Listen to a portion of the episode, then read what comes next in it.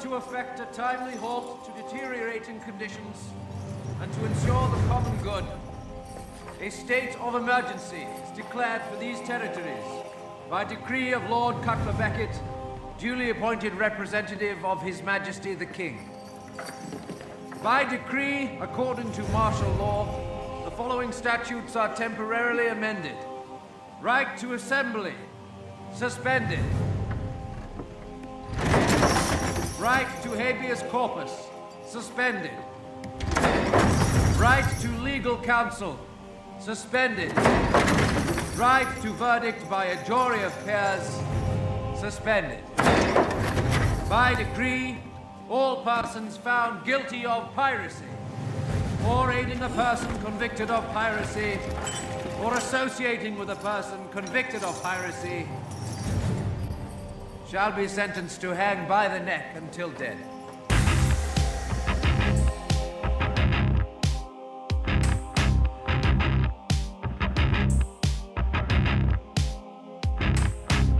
Sovereignty itself, of course, is not subject to law, for it is the author and source of law. But in our system, while sovereign powers are delegated to the agencies of government, sovereignty itself remains with the people by whom and for whom all government exists and acts. Ladies and gentlemen, welcome to His Hard Line. This is your place, this is your source to get the Word of God to learn true history of this nation. This is the place and the source where you get solutions on how to become a free people, to have the right to assemble. One nation under God, one community. The enemy has crossed that line for the last time, and we will push him back on their side. Welcome to his hard line. It's time to get our nation back, ladies and gentlemen. Let's get started.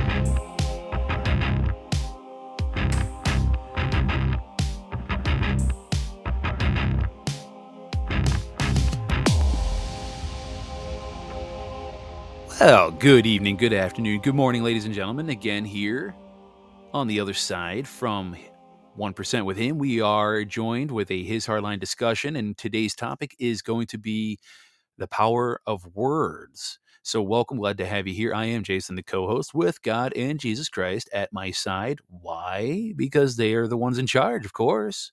They're the ones at the helm, they're at the wheel, they're steering this ship through these crazy, chaotic waters, through the storm that we call life. So, welcome to His Hard Line.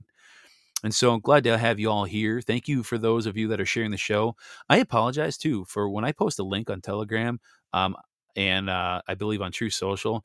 I've been kind of lazy lately and I haven't been putting a link on there. I've just been saying, ah, going live here in this, you know, amount of minutes or whatever, just assuming that, you know, you guys know exactly where I'm going to be at. But I guess it does make it easier if I put the link there. So I guess I won't be lazy next time, I promise. Um, just in case you're wondering, why isn't Jason putting a link? Well, it's because I'm lazy. I'm ashamed. Actually, not really. I have no regrets. uh, but I will make sure I put links going forward. So, all right. So today, um, you know exactly where I was going out with that, Pamagine. I, I saw your comment when I was allowing the music to play there. I was like, oh man. I said, now I feel bad.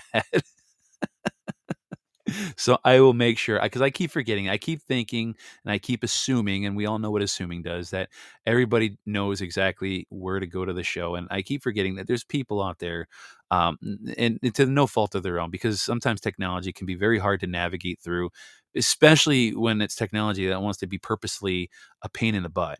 Um, you know, so I keep forgetting that there's some people that do have a hard time trying to figure out uh, where to go for the live show. So um, I, I, gotta be, I gotta remember to be mindful of that. So I promise I will do better next time on that, and I won't be so lazy. Um, so I guess a couple things before we, you know, delve into the the you know the um, the discussion on the power of words. so I guess uh, we just saw here just in earlier. I saw this on Telegram from Disclose.tv that a DC judge sentences uh, Steve Bannon to four months in prison and $6,500 in fines for a contempt of Congress. These freaking people. It says Bannon is released pending appeal. Bannon, here's Bannon's reaction to ruling And he says, in quote, the Biden administration ends on the evening of November 8th. Merrick Garland will be removed from office, end quote. Not only will he be removed from office, but um, I think there's going to be a lot more that's going to be taking place uh, come November. I can't really say for two reasons. One, I don't have the exact details, but I don't know. I think there's going to be some weirdness that's going to take place that I don't think any of us are going to expect, even me, to be quite honest with you. Um, we just got to keep praying and just really hold strong on that, you know, that, well, as I say, that rock of faith, right? In Jesus. Um, of course, now you got the price of poison has gone up. For you know, a, a COVID vaccine apparently went from $110 to $130 per dose. That's cool. I guess they needed to uh, somehow fund their new addition that they're building down there because I drove past it a few times in my semi, and they are expanding their operations down there, and it pisses me off. It absolutely irritates me. Yeah, I, it really irritates me, and, and and what irritates me even further is that now they're making. It was passed, I think. What was it, fifteen to zero? I think there was a vote to add the COVID shots on the regular uh, vaccine schedule for kids in order to attend public school. What the heck is this? Now, thankfully, Florida, Ron DeSantis is not complying with that, but that's just one state.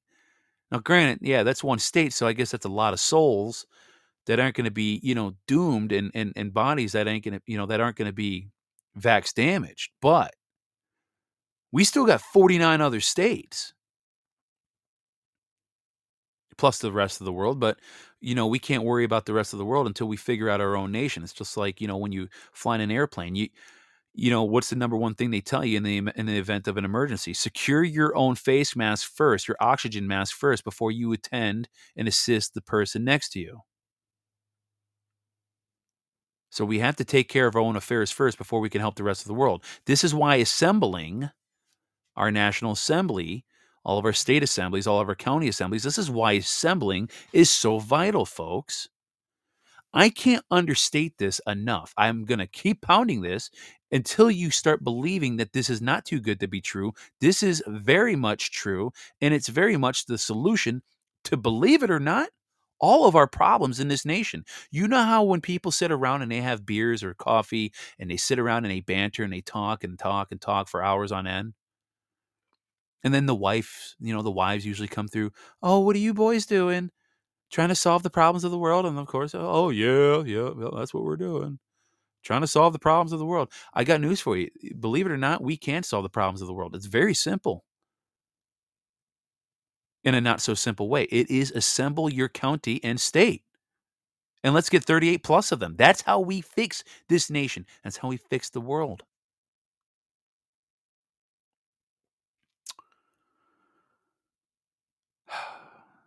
Pam and Jean was just saying Missouri isn't complying. My kids live there, but here in Cali, Gruesome Newsom will make sure it says it stays in Cali, of course, because he's a he's a communist.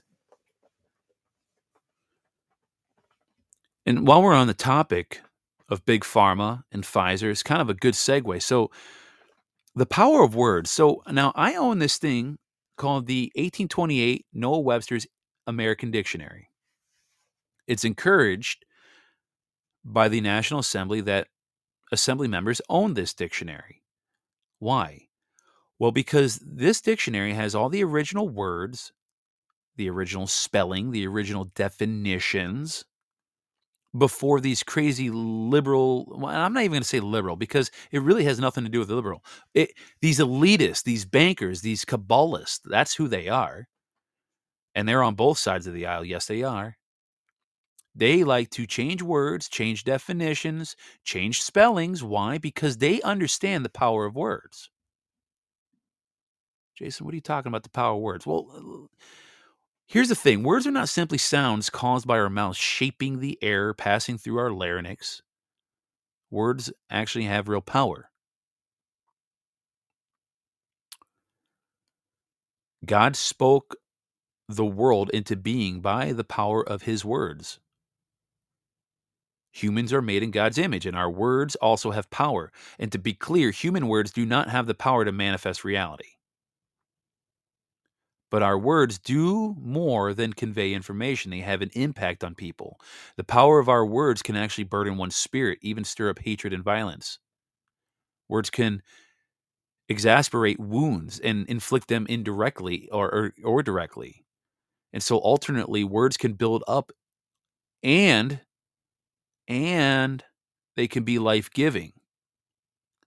And you could see that displayed in the Bible from Proverbs 18 21, Ephesians 4 29, and even Romans 10 14 through 15. But all of all the creatures on this planet, only humans have the ability to communicate through the spoken word. The power to use words is a unique and powerful gift from God. This is one of the reasons why I like the Hebrews version of the Bible that has all 73 books. I know a lot of Protestants like the 66 books but I like the seven apocrypha books. Now, the reason those books were eliminated was because there's really no known author for those seven books. However, they were in the Hebrews version of the Bible. That's why I like the New American Bible Revised Edition because it has those seven apocrypha books. And another book that I really like that's in neither of those Bibles is um Oh my gosh, now it's it's fleeting me. The um somebody help me here. The book of um I know somebody knows it. It's in neither Bible. It's in a book by itself. Um it'll come to me. Mm. I can't believe I'm having a brain fart. But anyway, even though those seven apocryphal books didn't have a known author, the reason it has been taken out in the Protestant Bible and only left with uh, Enoch. Yes, thank you, Zero in Michigan. Yes, the book of Enoch.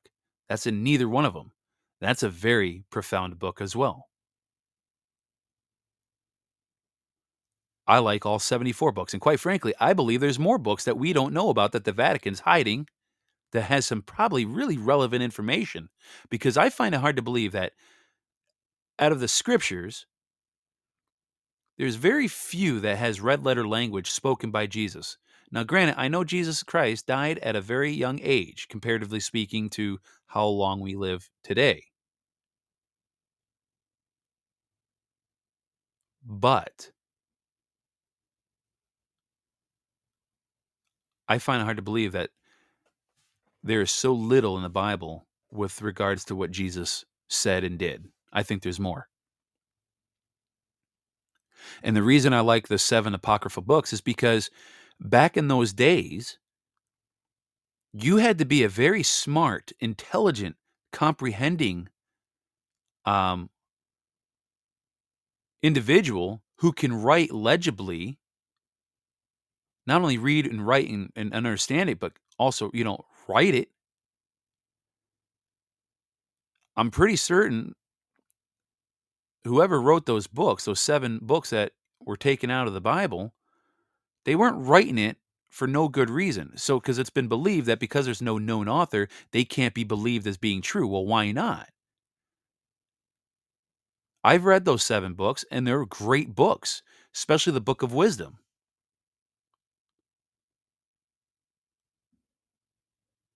But, you know, everybody to each of their own. I like those seven books. But, you know, our words have the power to destroy and the power to build up, as it says in Proverbs 12 6. And the writer of Proverbs tells us that the tongue has the power of life and death, and those who love it will eat its fruit. Proverbs 18 21. Are we using words to build up people or destroy them? Are they being filled with hate or love, bitterness or blessing, complaining or compliments, lust or love, or victory or defeat? How are you using those words? Words are tools that can make life better but on the flip side of that coin, they can make they can be a tool to be misused for destruction. I mean, words are so important that you know we're going to give an account of what we say when we stand before the Lord Jesus Christ. And Jesus said, And I quote, But I tell you that men will have to give an account on the day of judgment for every careless word they have spoken. For by your words you will be acquitted, and by your words you will be condemned. Matthew 12, 36 through 37. And Jesus also reminds us that the words that we speak are actually the overflow of our hearts. Matthew 12, 34 through 35. When one becomes a Christian, you know, there's an expectancy that a change of speech follows because living for Christ makes a difference in one choice of words. The sinner's mouth is full of cursing and bitterness. You can find that in Romans 3:14. Honestly, I have a hard time calling myself a true Christian because I still have a mouth with cursing. And yes, I'm very remorseful of that. And yes, I am doing my absolute best to eliminate that. In fact, I'm doing my absolute best to make sure I catch myself before I say it and then ask God for forgiveness. Be like, Lord, you knew what was about to come out of my mouth. I am so, so sorry.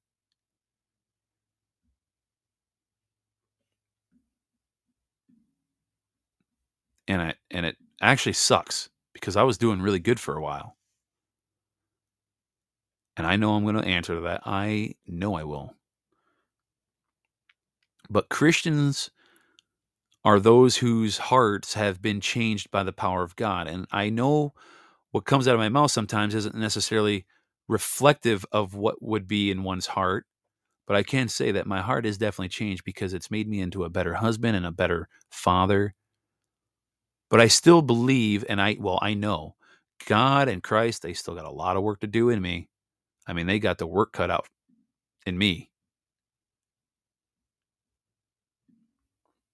But we got to remember before we were saved, we were spiritually dead. And that, you know, is reminded to us in Ephesians 2 1 through 3. And so Paul describes that those who are dead in sin, their throats are open graves. Our words are full of blessings when the heart is full of blessing. So if we fill our hearts with the love of Christ, only truth and purity can come out of our mouths. Jason, I thought we just got done with the 1% with him. I thought this was a his hardline discussion. It is. I'm making a point. The power of words goes all the way back to the Bible. Did you know? And and and this is something that we we learn and come to understand in the assembly. Did you know the first law book? What's your first law book? Gee, I don't know. When was the first uh, university that started teaching law? Um, you're already going down the wrong path, bud. If you're starting to think of Yale and Princeton, first law book was the Holy Bible, the Old Testament, and yeah, the New Testament.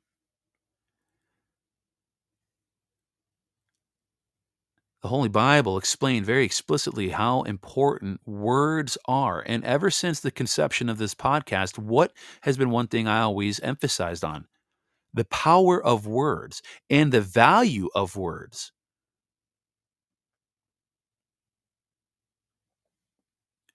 I want to look at a few words here that I started going down a little bit of a rabbit hole on. And I'm going to play something also for you guys. But first, I want to go over some of these words. So I, I opened up my dictionary, my Noah Webster's 1828 American Dictionary. I looked up the word pharmaceutical since we were talking about Pfizer. Pfizer. If you want to get genetically modified, come take your shot. It will either kill you, maim you, or turn you into a drone. Pfizer, brought to you in part by Pfizer. And no, that's not a real ad somebody will probably hear be like, Did you hear his hard line? There was an ad for Pfizer. no, Pfizer's evil. Big Pharma is evil. So I looked up pharmaceutical.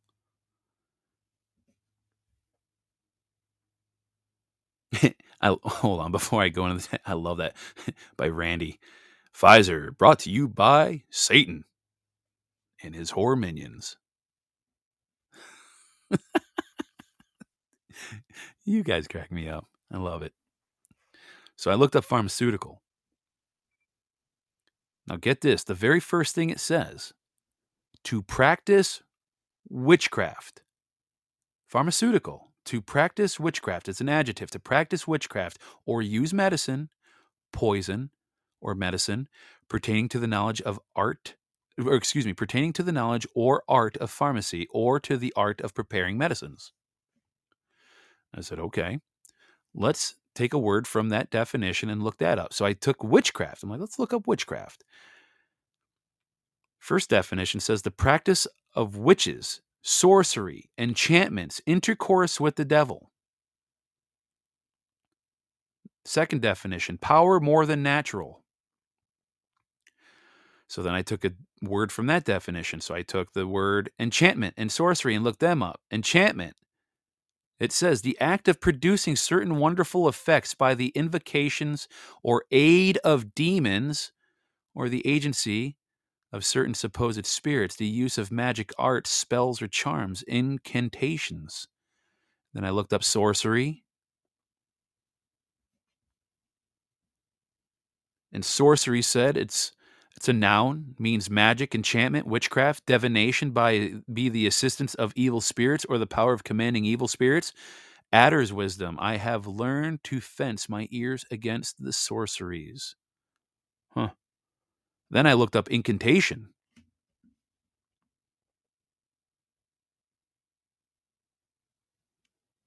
Then I looked up incantation. And that too is a noun and it says um, the act of enchanting, enchantment, the act of using certain formulas of words and ceremonies for the purpose of raising spirits. Back to the importance of words, using a formula of words. Then I looked up the word adder because it was in another definition, adder's wisdom. So I looked up adder. What's an adder? Uh, somebody that adds numbers, Jason? Duh. No.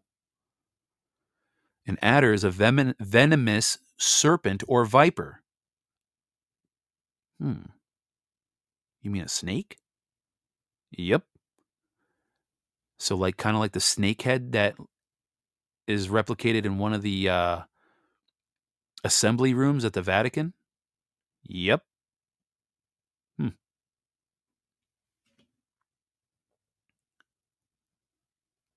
Then I looked up devil. And it says, in the Christian theology, an evil spirit or being, a fallen angel expelled from heaven for rebellion against God, the chief of the apostate angels, the implicable enemy and tempter of the human race. In the New Testament, the word is frequently and erroneously used for demon. Second definition, a very wicked person, and in a ludicrous language, a great evil. In profane language, it is the expletive expressing wonder. A vexation. Third definition, an idol or false god. Then I looked up vex, uh, vexatious. I was curious what that meant. And I promise it's getting to somewhere here. Just bear with me. Vexatious irritating, disturbing, or agitating to the mind, causing disquiet, afflictive, as a vex- uh, vex- vexatious controversy. Second definition distressing, harassing. Third, full of trouble and disquiet.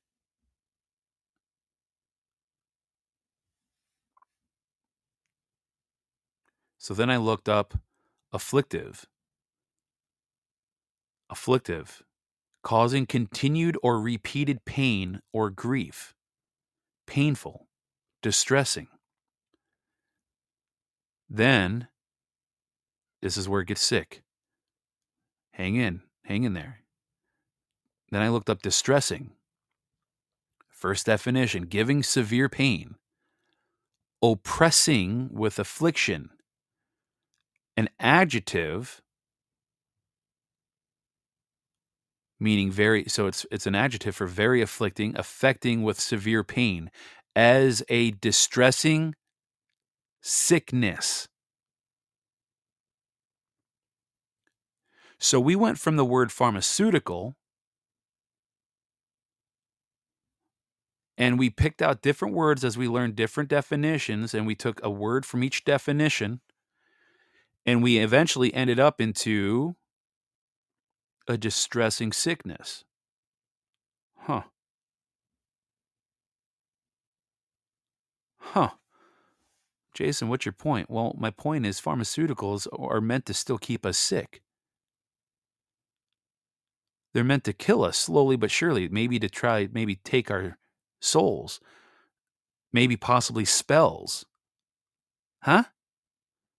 Well, let's look up the definition of a witch a woman who, by compact with the devil, practices sorcery and enchantments. A woman who is given the two unlawful arts. What's a spell? A charm consisting of some words of occult power.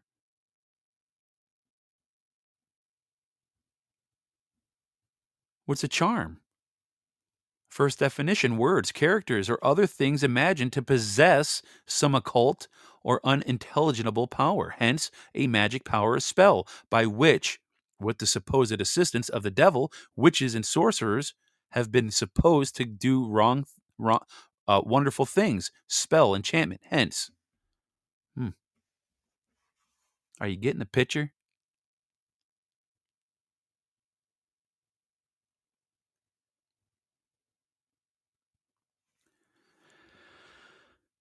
Big Pharma is not your friend. The food industry is not your friend. The two work hand in hand to keep you sick and to keep you in a state of dis-ease. Hence the word disease. They want to keep the body in dis-ease.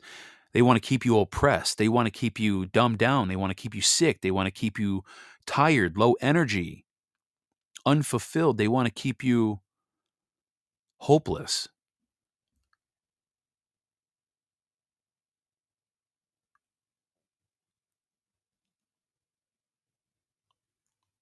They want you in a state under their control. And you can't rise up above them if you're weak mentally, spiritually, physically. This great awakening is doing many great things. It's awakening people spiritually, mentally. People are starting to realize that eating real food is the true cure to about 90 to 95% of the body's ailments that one experiences. Just eat real food, stay away from processed garbage, sugar, like the Tootsie Rolls I gave my daughter to help console her when she figured out our former cat died that we owned only for a week, but it broke her heart. But we got to stay away from all that crap.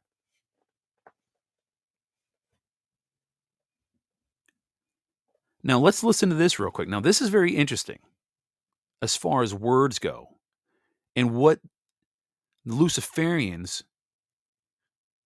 what they do with these words. Once you begin to see how words and terms and symbols are used, and the powers that be in this world have set up a world of symbols and emblems and terms and catchphrases. Once you understand how this system works, for the first time, the world opens up to you. All of it is right in front of you. But if you don't understand what the words are and what the words mean, you're never going to figure out how this stuff works.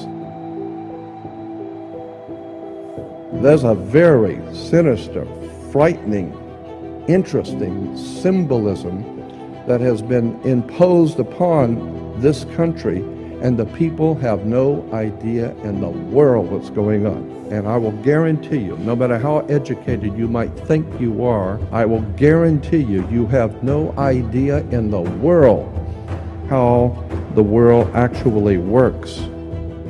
You need to understand that when even on your check, when you're writing a check, the place where you put your name on a check, look at that line what you're signing on and get a magnifying glass and you will find that's not a solid line to sign your name on. That is written, it's a typewritten sentence that's been honed down to microscopic size. Get a magnifying glass and read on a check what, what is said where you sign your name. One of the most interesting symbols in Druidism was a magic wand. Magic wands were always made out of the wood of a holly tree made out of Hollywood. And we're still seeing the magic of the wood of the holly tree. Hollywood. Hollywood, motion pictures, television. I have discovered many years ago that words and magical systems dominate the world that we live in. There is, in point of fact, a magical matrix at work. I've always been interested in the occult. Occult is simply a word meaning hidden, and so much of our powers in this world and the way things work are, are hidden. And uh, the more one looks at this subject of how the world actually works, you begin to see that there's a magical system. And I'm telling you, there really is a magical system dominating the world of the Western civilization. And for a thousand years before the Roman Empire existed in Northern Europe, basically Western Europe, um, there was a magical priesthood called the Druids. And the Druids still even exist to this day. And it was a very legitimate political, social, uh, educational, religious institution dominating Europe for thousands of years. And they were referred to as the Druids. They were actually from the Phoenician Canaanite system in the Middle East. The Phoenician Canaanites formed the basis for the ancient Druidic system, and that's even older. But in the ancient Druidic system, there were many powerful symbols and emblems. One of the most interesting symbols in Druidism was a magic wand, like Merlin, a magician with his magic wand. Magic wands were always made out of the wood of a holly tree. It was made out of hollywood. And we're still seeing the magic of the wood of the holly tree. Hollywood, motion pictures, television, and once you begin to see the symbols and realize that the symbols for the national coats of arms for countries, the flags, the seals, the presidential seals, the emblems for the logos and emblems on corporate uh, corporations, especially the, uh, the, the corporate emblems for motion pictures and television companies like Columbia Broadcasting System. CBS has the eye the Columbian uh, system goes back to the Columbian faction of the Illuminati back in the early 1700s, not the late 1700s. And you begin to see why space shuttle is called Columbia. You have Columbia University, Columbia uh, Pictures, Columbia Broadcasting. Columbia is a very interesting word, and, and it's connected to the Jesuits. Once you begin to see how words and terms and symbols are used, and of course, symbols are extraordinarily important in world affairs. All of a sudden, it opens up, as I said, a whole new perspective on how stuff is happening. Let me give you an example of how words. Uh, my friend uh, uh, William Henry says you put an S in front of the word word, and it becomes swords. The words are swords. They are cutting things. They people are humans are word responsive creatures. We respond to people's words. When you begin to see how words are used, let me give you an example of the magic. Why do you have to go to court? You go to court because you play basketball on a court. You play tennis on a court. How do you play tennis on a court? You play with a racket. Why? Because the people that develop it know it's a racket. That's where we get the term. Consequently, you need to understand that the words which are used by the systems under which we live are not by chance. In a court, the whole idea in a court is to put the ball back in the other guy's court. So this team of attorneys, they stand up and throw the ball back at the other team. Now the ball's in their court they have to get up and throw the ball back into that court. The judge, the judge wears a black robe. Why does a judge wear a black robe? Well, the same reason Catholic priests wear black robes. Rabbis wear black robes. You wear a black robe. For many years, uh, young, uh, young people graduating from university and college wear a black robe. What's this stuff with a black robe? Let me give you an ex- example of how this stuff works, and it's a very quick example. There are two basic kinds of law under the law of magic. There are two kinds of laws that govern the earth. One is called the law of the land, L A N D. And we've heard that term, law of the land. Why do you use that term, the law of the land? Because that's where people live is on land. But there's an opposing law which is far more important, far, far more powerful. It is called the law of water.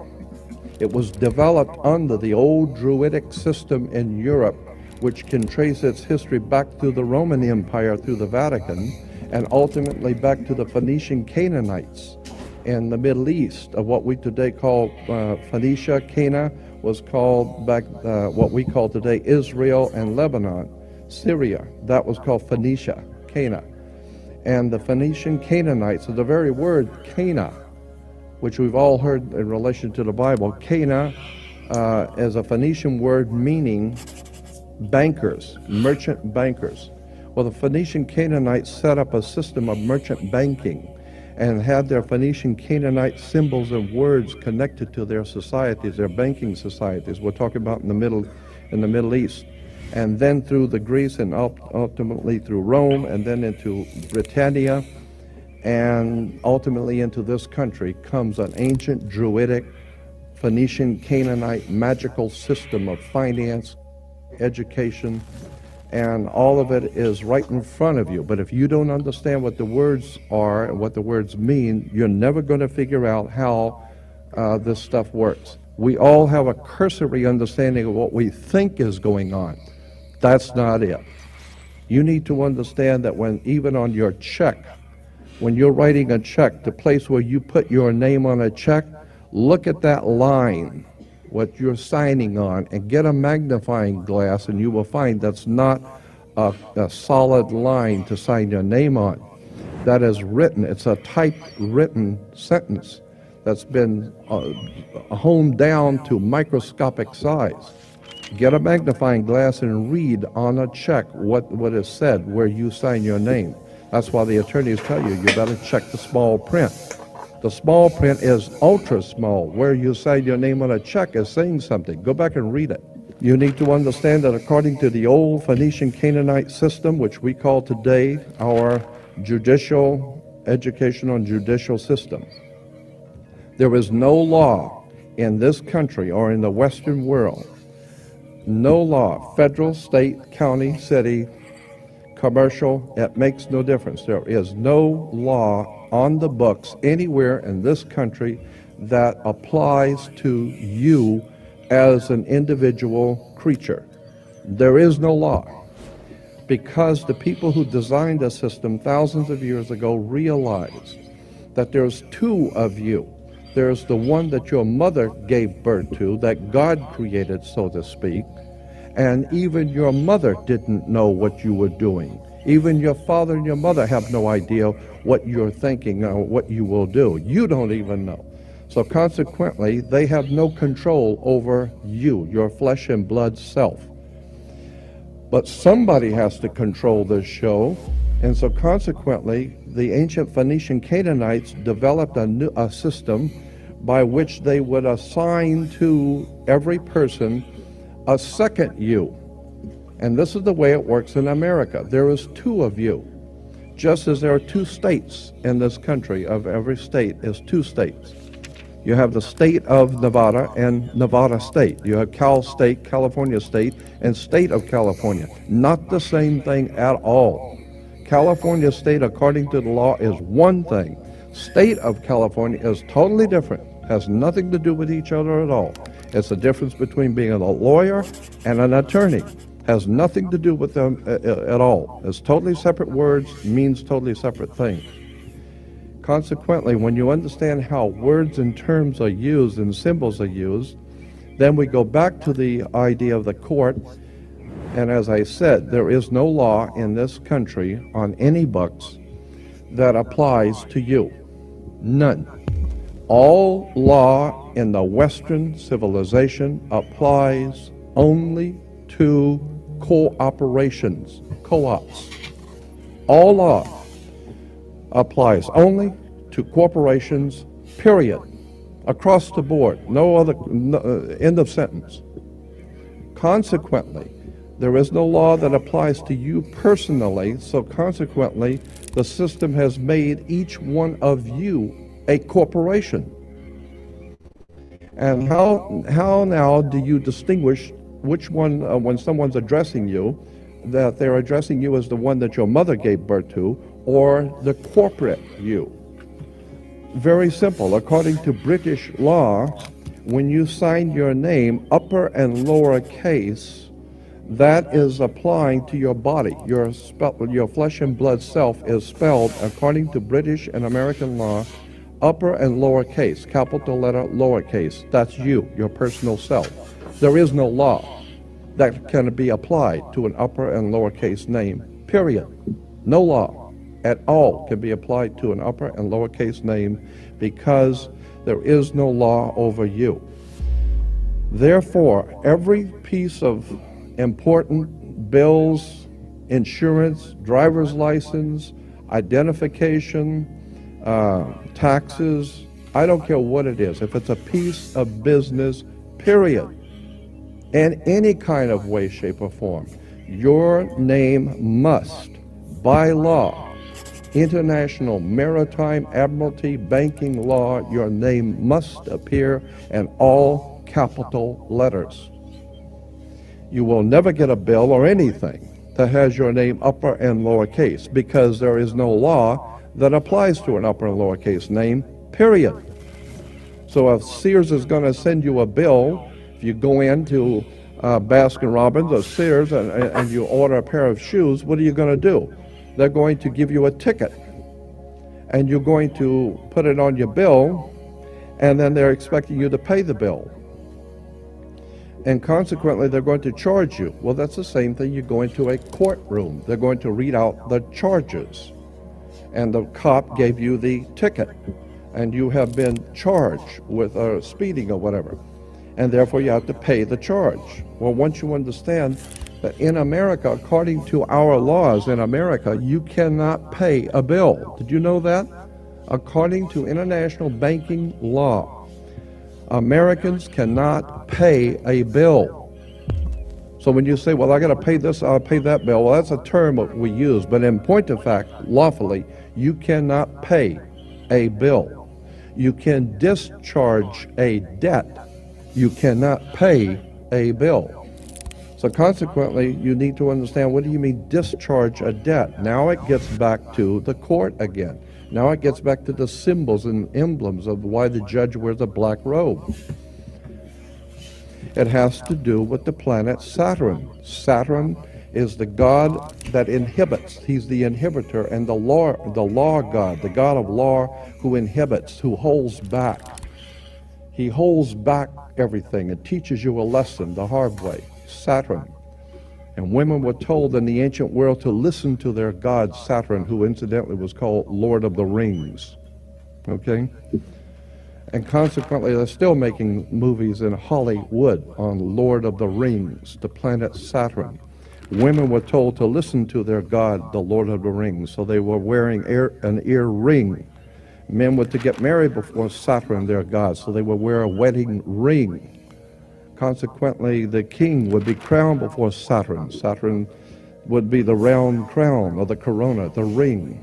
Saturn, the god who is the inhibitor, the god of occult law, the mystical god Saturn, Lord of the Rings, who is in charge of and, and controls all occult law in the universe. This is why today um, we know that Saturn was referred to as El. E-L. El is a name that was given to the planet Saturn. And therefore, if you are worshiping Saturn, you represent the law, you are referred to in church today as an elder. How did you get to be an elder? You got to be an elder because you were one of the elites. How did you get to be an elite? You got elected because through elections, all of our system is based on occult, mystical words and terms going back to the planet Saturn, going back to the Phoenician Canaanite system of banking. Incidentally, where, where do you find a bank? We go to banks all the time. Where do you find a bank? Banks are on both sides of a river. They're called river banks. What does a river bank do? It directs the flow of the currency. Your money is referred to as the currency. This is why when you go to court, you have the current electricity because it's the juice. And if you don't have the juice, you don't have it. So if you don't have the juice, you can't capitalize. And the capital is a Latin word meaning money. There's a very sinister, frightening, interesting symbolism that has been imposed upon this country, and the people have no idea in the world what's going on. All goes back to the Phoenician Canaanite system and ancient Phoenicia, ancient Babylonian Sumeria, and this is why the work of Zecharia Sitchin is so important. This is where the kings of England get their concept of the divine right of kings. What are you talking about, divine right? All of this is part of a subject which I call ancient mysticism that dominates the Western civilization.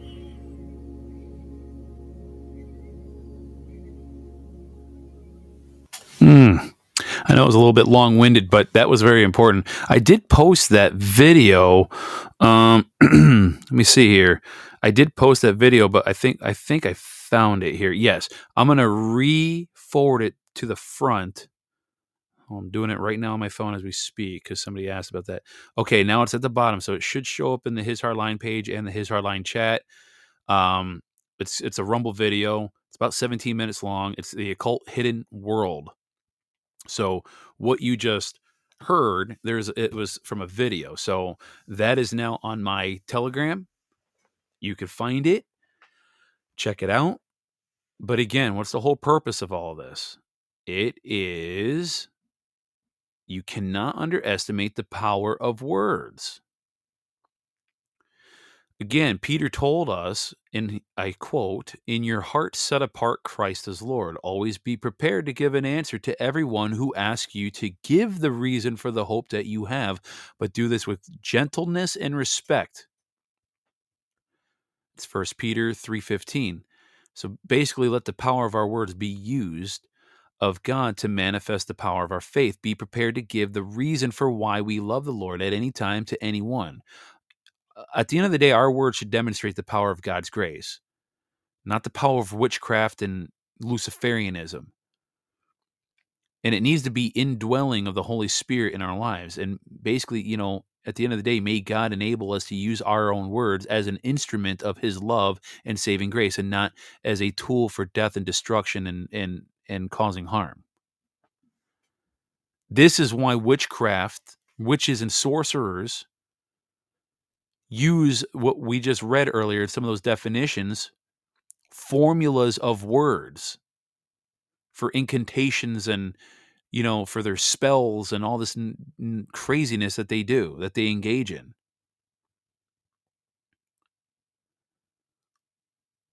words are very important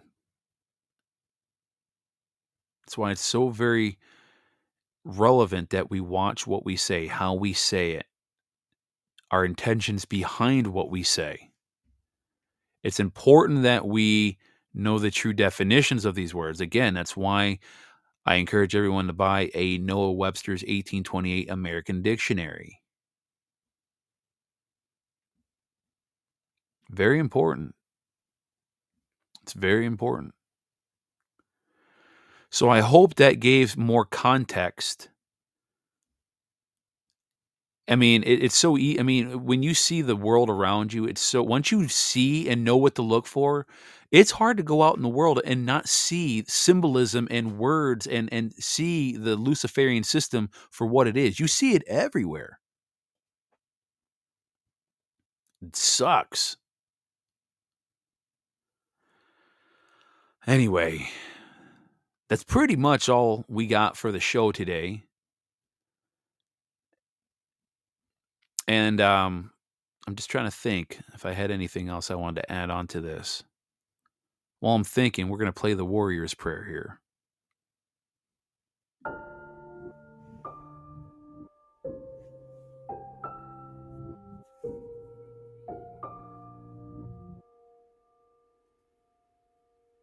Heavenly Father, your warrior prepares for battle. Today I claim victory over Satan by putting on the whole armor of God. I put on the girdle of truth, may I stand firm in the truth of your word, so I will not be a victim of Satan's lies. I put on the breastplate of righteousness. May it guard my heart from evil, so I will remain pure and holy, protected under the blood of Jesus Christ. I put on the shoes of peace. May I stand firm in good news of the gospel, so your peace will shine through me and be a light to all I encounter.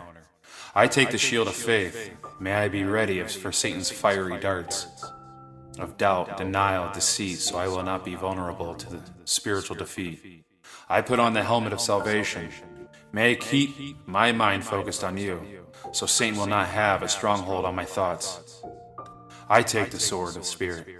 May the two edged sword of your word be ready in my hands, so I can expose the tempting words of Satan. By faith, your warrior has put on the whole armor of God. I am prepared to live this day in spiritual victory. Amen. Amen.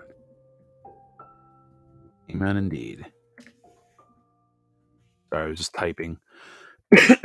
anyway, and to add to that, again, may God also give us, again, discernment and to be able to sift out all the craziness. Because there's a lot of nonsense out there, and the enemy will put out truth on purpose that would actually cause people to wake up even further, but only to spin 20% of the lies and cause mass confusion and despair. So you got to remember that's what the, those are the tools that Satan uses. Those are the tools that the Luciferians use. So never forget that. Well, Jason, how do I know you're not one of those that spins 20% lies? You don't. But you will find out if you pray to God and you ask for discernment, say, hey, God, this Jason guy over at his hard line, he seems to be pretty legit, but um, can I really trust this guy? Take it to God. And listen, I will say this right here, right now God, if anything that I have said in this show or the last show is factually not true and false, let it fall on deaf ears and punish me to the full extent that you see fit for putting out fake, false information. Listen, I don't want to suffer God's wrath. So the last thing I'm going to do is put out untruthful statements and facts out there. Now, if it's something that's not fact, I will do my best to make sure I put a, uh, what do you call it? Um, uh, kind of like a, I don't want to say a warning, but basically disclose, hey, by the way, what I'm about to say is my opinion it's not fact. There's no solidification behind it. There's there's nothing I there's no evidence that substantiates what I'm about to say. So I do my best to make sure I disclose that before I give um, statements of opinion and that are not facts. And let's be real here. I am human like the rest of you. Sometimes I misspeak. And if I misspeak and then someone corrects the record after the show is over, oh, you better believe I will make sure I correct the record on the next show. Because I don't want to ever misguide anyone. I don't ever want to lie to you knowingly or unknowingly or misguide you knowingly or unknowingly. And if if something uh, gets said where I happen to do a misspeaking of something, yes, I will make sure that gets corrected because the last thing I feel like doing is answering to God when I get up there, hopefully, and he looks at me right in my face and he says, "Jason, why did I do not want to answer him when he asks, Why did you purposely mislead my people? I don't want to suffer that wrath because I definitely don't want to go to hell. So that's all I got for you guys today. Uh, I really appreciate your engagement and thank you for being here.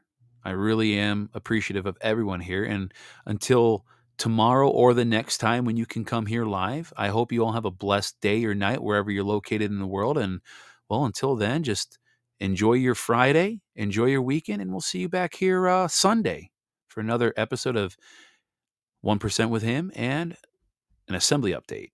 All right. God bless. Bye bye.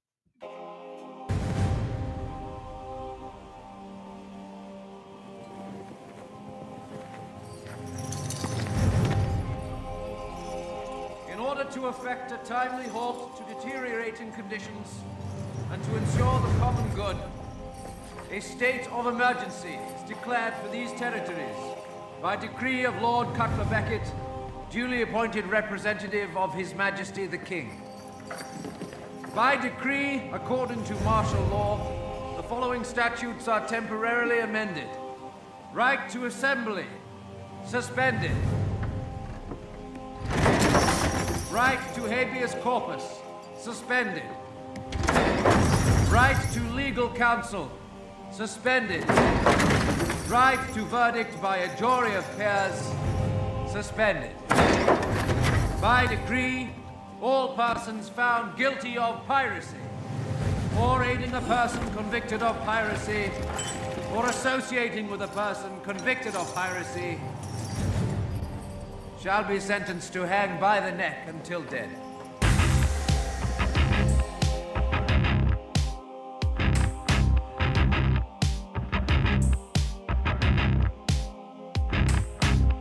All right, ladies and gentlemen, that is all we have for the day.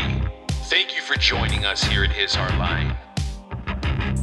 And remember, as it states in Joshua 1 9, I command you, be strong and steadfast. Do not fear nor be dismayed, for the Lord your God is with you wherever you go.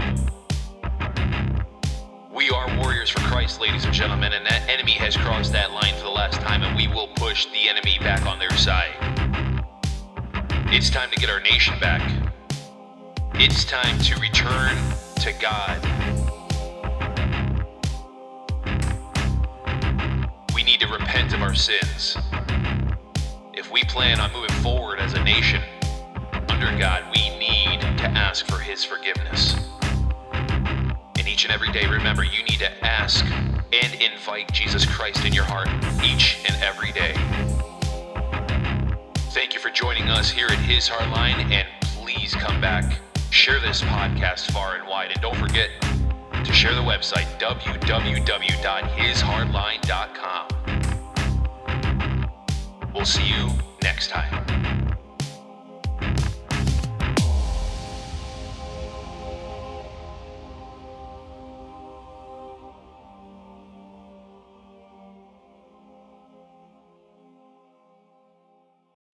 Ask yourself are you better off today than you were four years ago? We have a Democrat governor and a Republican legislature. They all failed us. They failed us through the shutdowns. No one stood up and fought for us. They all laid down. They're one and the same. It's a corrupt uniparty. Hi, I'm Donna Brandenburg, and I'm running to be the next governor of the state of Michigan. The only true conservative, it would be my pleasure to serve with honor and integrity. In the United States of America, we are given opportunities that are unparalleled anywhere else in the world. And I want you to think about what would you like this country to look like? Your voice counts. We get to determine, because we the people are in charge, what this country looks like, what the state of Michigan looks like, and how it's run. Choosing a governor for the state of Michigan is a job interview. That's your job to decide who you want to manage your financial assets. We own this state, and you get to decide how you want your state to be run. We are not a nation of political parties. We are Americans. And it's time to end this nonsense of dividing us up and keeping us fighting against each other. We need to stand together as Americans, fighting for each other to defend, to protect, to help ensure the opportunities that our forefathers enjoyed.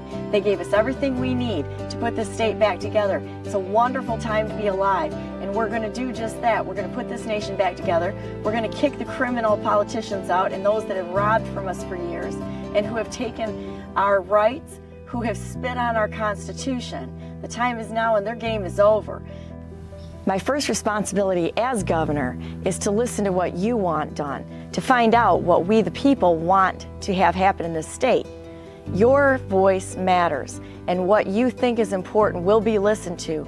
We will find ways to listen to every single one of you, aggregate that information, and do what's in the best interest of the people of Michigan.